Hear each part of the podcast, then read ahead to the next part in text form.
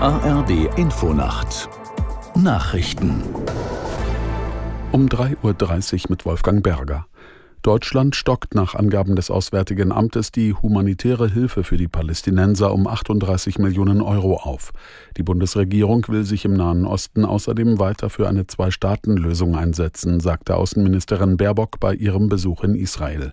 Aus Tel Aviv Georg Schwarte. Die Zwei-Staaten-Lösung. Für die deutsche Außenministerin ist sie auch am Ende ihrer dritten Reise in die Nahostregion nach dem Hamas-Terrorangriff das einzig nachhaltige Modell, das dauerhaft Frieden und Sicherheit für Israelis und Palästinenser garantieren könne, so Baerbock nach einem Treffen mit ihrem israelischen Amtskollegen Kaun am Samstagabend in Tel Aviv.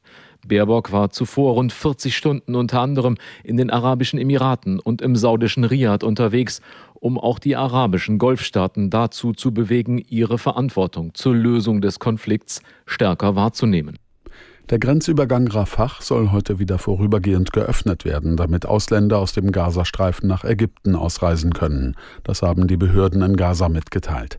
Freitag waren die Evakuierungen ausgesetzt worden. Verlassen dürfen den Gazastreifen nur Menschen, die ausländische Pässe haben. Darunter sind inzwischen auch über 280 Deutsche und ihre Angehörigen. In mehreren europäischen Hauptstädten hat es pro-palästinensische Großdemonstrationen gegeben. In London waren nach Behördenangaben 300.000 Menschen auf der Straße, die Veranstalter sprechen von 800.000. Laut Polizei waren auch mehrere hundert Gegendemonstranten im Stadtzentrum unterwegs. Es gab über 100 Festnahmen. In Brüssel beteiligten sich gut 20, in Paris etwa 16.000 Menschen.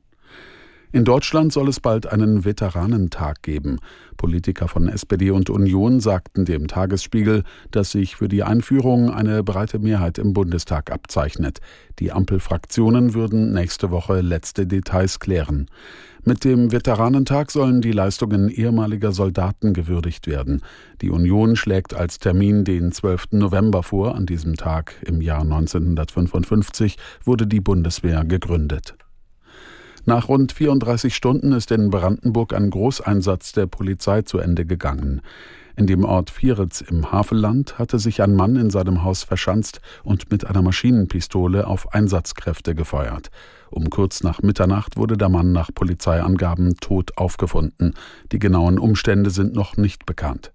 Der Einsatz lief seit Freitagmittag. Hintergrund ist offenbar ein Streit mit dem Jugendamt. Und das Wetter in Deutschland. Am Tage stark bewölkt, teils neblig, gelegentlich Regen. Von Franken und Sachsen bis zum Niederrhein auch heitere Abschnitte, Höchstwerte 2 bis 11 Grad.